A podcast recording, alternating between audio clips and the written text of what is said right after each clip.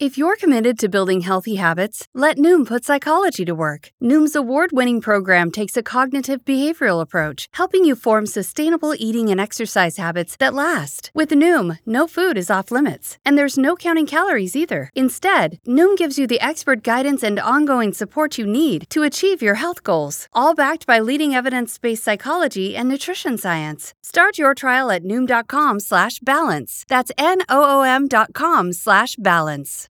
Presented by Climate Power Education Fund. Does big oil care about our streets flooding or our homes burning? Not according to an ExxonMobil top lobbyist. Did we aggressively fight against um, uh, some of the science? Uh, yes. You know, we were looking out for our shareholders. They care about profits, not people. Learn more at polluters.exposed. Olá pessoal, quem fala é Pedro Costa. Estamos aqui mais uma vez para o nosso Fala Ansiedade e agora é, testando aqui direto da minha fanpage do Facebook. Né? A gente estava fazendo é, lá no YouTube e também para quem estiver ouvindo aí no podcast, de repente no Deezer ou no Spotify, né? no Fala Ansiedade. E hoje, o nosso episódio de hoje, na verdade, é falando sobre o sentimento de culpa, né? Como é que o sentimento de culpa muitas vezes acaba às vezes nos aprisionando, às vezes nos acompanha desde lá da infância. É, como é que a gente pode, o que, que a gente pode fazer para estar tá lidando com esse sentimento, com essa emoção que às vezes ela tanto nos paralisa e nos dificulta que a gente tenha uma maior, um maior bem-estar, uma maior qualidade de vida. E eu quis testar, é, é, fazer a live aqui também pelo, pelo Facebook. Então, se você estiver é, me ouvindo por aí, se quiser falar da onde, se você estiver me ouvindo bem, falar da onde, deixar o seu nome, da onde você está falando, e aí a gente já entra aqui no tema. É, eu estou aqui na Clínica Diálogo, onde eu atendo, né? A ideia do Fala Ansiedade é justamente isso, eu parar aqui é, um tempinho meus atendimentos para a gente bater um papo, falar um pouco sobre ansiedade, às vezes sobre os diferentes temas, às vezes compartilhar um pouco da experiência é, como psicólogo aqui atendendo consultório, trabalhando com grupos e, e de um tempo para cá focando muito nessas questões relacionadas à ansiedade, como é que a gente pode buscar ter uma qualidade de vida maior e como é que a gente pode administrar essa emoção, esse sentimento que serve muito para nos proteger, nos preservar, mas às vezes acaba nos gerando grandes contra, con, é, contratempos também. Né? Bom, gente, é, o que, que eu queria falar sobre essa questão da culpa? Né? Por que que, por que que de repente às vezes ela nos acompanha é, desde muito tempo, desde muito cedo na nossa infância? Uma coisa que acontece é que naturalmente né, as crianças por pela generosidade da criança ou por principalmente por idealizar muitos adultos, né? Então a criança olha ali de cima para baixo para os adultos, principalmente é, as referências ali de pai, mãe, familiares. Normalmente a criança entende que se está acontecendo alguma coisa, se está tendo algum problema, se fizeram alguma coisa é, contra ela, ou ela está sendo vítima de alguma coisa, ela tende a trazer para si uma responsabilidade e uma culpa que não é dela. Então, às vezes, a criança é, de repente sofreu um abandono e às vezes ela traz para ela uma culpa desse abandono, como se ela tivesse merecido ter sido abandonada, como se ela não fosse uma criança que merecesse ter sido amada, ter sido acolhida, e ela vai trazendo isso como uma responsabilidade dela. Né? Às vezes, é, às vezes acontece alguma coisa, de repente meus pais estão é, brigando, nossa, será que foi alguma coisa que eu fiz? Será que eu não arrumei meu quarto? Ou é, será que foi porque eu nasci que de repente eu vim e estou trazendo aqui problemas de repente aqui para minha família, né? E a grande questão é que quando a gente não percebe isso, a gente vai trazendo esse sentimento de culpa. E às vezes, como eu falei já em outros outros vídeos, é, a gente não é, a criança ela não foi responsável pelo aquilo que fizeram com ela pelo que ela sofreu. Mas a, quando ela acredita que foi culpa dela, às vezes a gente nem está mais sofrendo aquilo que a gente sofreu lá atrás, ou não está sendo criticado, ou julgado, ou rejeitado como é, a gente foi lá atrás, mas a gente mesmo começa a reproduzir aquele padrão com a gente mesmo. Então a gente mesmo começa a nos rejeitar, a gente mesmo começa a se é, criticar, né? E às vezes reproduzir o que de pior fizeram com a gente ao longo da nossa vida, e às vezes lá atrás na infância que ficou tão marcado, eu acabo reproduzindo aquilo que de pior fizeram comigo também, justamente por eu ter trazido às vezes uma culpa, uma responsabilidade que não era minha. Né? Então, o que, que a gente pode fazer com isso? É, um dos grandes desafios é, da culpa e às vezes de quem está se sentindo culpado é que há uma tendência às vezes a, a buscar outros culpados. Né? Então, às vezes eu estou me sentindo muito culpado por alguma coisa, só que é difícil ter a consciência dessa emoção e permitir que eu, que eu perceba que eu estou me sentindo culpado, então às vezes eu também tenho um movimento de buscar culpados. Né? Isso é muito comum, às vezes, por exemplo, os pais separados, você pode ver que às vezes um tende a culpar muito o outro. É, e o que acontece é que às vezes muitos dois estão se sentindo culpados e às vezes quase como um alívio, uma defesa para lidar com aquela emoção que está me angustiando, eu, às vezes eu, não, a culpa é sua e às vezes eu estou me sentindo culpado e às vezes eu fico buscando outros culpados, o que no final das contas não resolve. É, que um, um, há um tempo atrás estava aqui atendendo e uma pessoa falou: Ah, eu não quero ficar só mexendo lá atrás só para descobrir e apontar outros culpados da minha vida ou dos meus problemas. Né? Então a ideia não é que a gente olhe para trás e de repente a gente perceba: Ah, não, então a culpa não é minha quando eu era criança, a culpa é do meu pai, a culpa é da minha mãe, a culpa é disso ou daquilo, e às vezes a gente simplesmente está é, redistribuindo as culpas é, ou acusações, e eu acho que isso se por acaso trouxer um pequeno alívio ali de ter a sensação de que não foi minha, não resolve, às vezes pode dificultar ainda mais as minhas relações é, familiares. Né?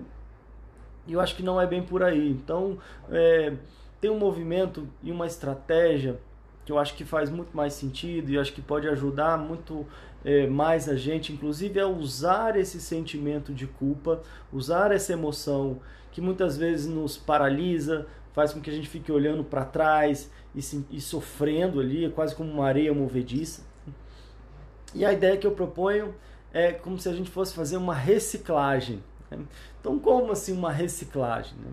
Vamos imaginar, por exemplo, que a gente fosse re, re, reciclar é, um lixo. Né? Então, como é que é o lixo orgânico? O lixo orgânico, às vezes, é aquele resto de comida, é aquela coisa orgânica ali que se a gente dentro, deixa dentro de um saco é, de lixo, ou a gente joga com lugar, aquele lixo orgânico tende a ir fermentando e vai ficando, vai azedando, vai produzindo um cheiro muito ruim e vai atraindo bicho e enfim aquele lixo ali é, vai causando com certeza muito muito problema.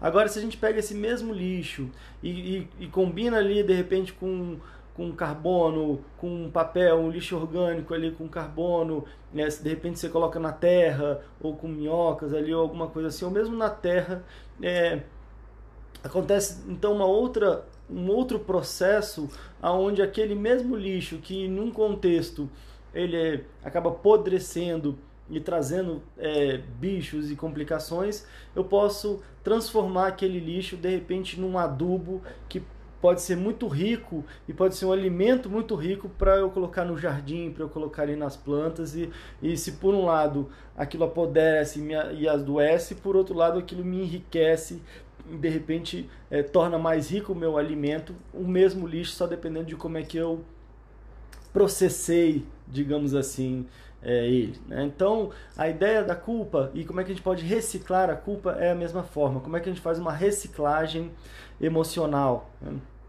E a ideia dessa reciclagem emocional é para que a gente é, transforme esse sentimento de culpa no sentimento de responsabilidade. É, e aí a ideia não é só a gente estar tá mudando a palavra. Né? E o que, que seria até responsabilidade? Pelo próprio nome já diz, né? responsabilidade seria então a nossa habilidade de responder. Né? E diferentemente da culpa, que como eu disse, é uma emoção que tende a nos paralisar, tende a fazer com que a gente fique olhando para trás e remoendo ali um sofrimento. Né?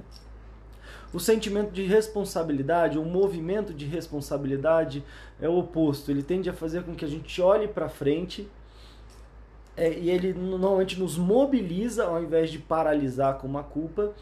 E talvez uma frase que pode ser muito interessante é: tá, diante disso tudo que aconteceu, o que, que é possível se fazer agora?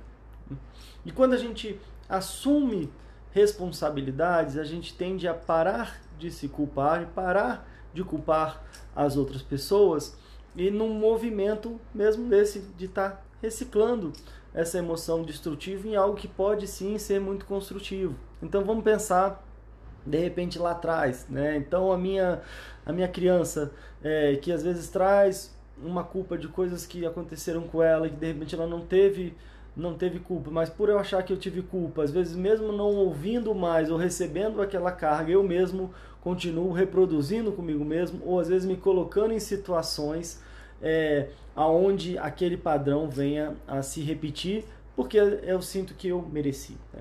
Então, se a gente pode pensar agora na nossa criança, nas dores que a gente teve e concluir que eu não tive culpa daquilo que eu vivi, eu não tive culpa do que da, talvez da, da, da, da incapacidade ali é, que os dos adultos que estavam envolvidos ali na minha desenvolvimento talvez não tiveram e com certeza de repente eles estavam dando o melhor que eles podiam no contexto que eles estavam e com a, enfim né com os recursos que eles tinham ali.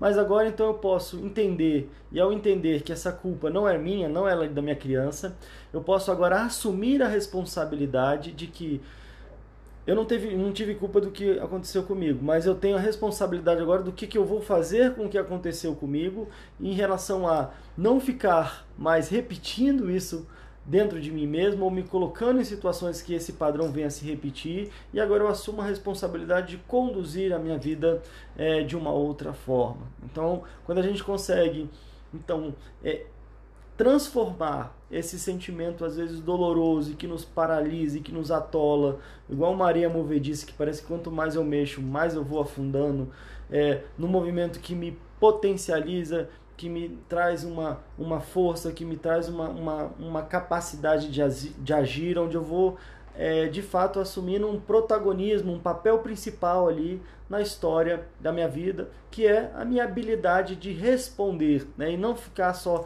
reagindo ao que acontece, e aí o poder está no outro, né? mas realmente sendo um protagonista de responder como eu achar que for mais conveniente a cada desafio que for aparecendo e principalmente em relação às minhas decisões, às minhas escolhas e estar tá empoderado o suficiente para estar é, tá decidindo com maior consciência possível do que, que de repente pode fazer melhor para mim mesmo, é, pode fazer melhor para as pessoas à minha volta, como é que eu posso contribuir melhor, mas de repente, é, talvez tirando esse peso né, que eu tenho às vezes posso ter carregado ao longo da minha vida de que aquilo que aconteceu comigo lá atrás foi é, responsabilidade minha porque eu mereci é, e às vezes acreditando nisso até hoje. Né? Então, quando a gente atualiza essa informação, quando a gente percebe esses movimentos, a gente tanto se liberta no sentido de a gente estar aprisionado ali a, a algo que é, que de repente aconteceu com a gente e a gente liberta o outro também, inclusive no movimento e a capacidade de perdoar, inclusive. É, é, perdão é um tema que eu quero trazer aqui também para um dos Fala Ansiedade. É, a gente teve, eu tive um contratempo aqui de conectar com o YouTube, então estou fazendo aqui uma primeira tentativa de live aqui no meu Facebook, também é Pedro Costa Coach, lá no YouTube também é Pedro Costa, Pedro Costa Coach. E se você estiver ouvindo nos aplicativos de podcast ou no Spotify e no Deezer, é só você colocar Fala Ansiedade que você encontra. Semana que vem, no nosso próximo, próximo Fala Ansiedade, é, eu não vou estar aqui em Brasília, eu vou estar num, num, numa imersão, num curso com o pessoal do Vox 2U lá em Ribeirão Preto. É, e eu pretendo gravar, pretendo fazer alguma coisa é, por lá, talvez até conseguindo manter o nosso horário de quinta-feira às 8 da noite. Mas a gente vai entrando em contato, eu vou entrando em contato aqui também, então é, tanto aqui no Facebook, Pedro Costa Coach, lá no YouTube, Pedro Costa Coach, e no Instagram também eu vou atualizando aí e a gente vai se falando. Né? Bom, gente, então é isso. Hoje foi realmente um programa um pouco There's no debate. Americans want investments in clean energy to create millions of good paying jobs and help solve the climate crisis. And they want big corporations and the wealthy to pay their fair share. That's what Biden's Build Back Better plan would do millions of jobs, a clean energy future, and not a penny more in taxes for 99% of Americans. The clean energy future we want can be ours if Congress acts now. If you are thinking about snacking on anything other than tasty cake this summer, you are simply miscaken. A melted milkshake? Miss cake. Crumbly, sticky s'mores? Bigger miss cake. Or worst of all, you resort to baking? If it's not tasty cake, it's a miss cake because nothing satisfies like a perfectly sweet butterscotch crimpet or rich and creamy chocolate peanut butter candy cake. Tasty cake. Accept no substitutes.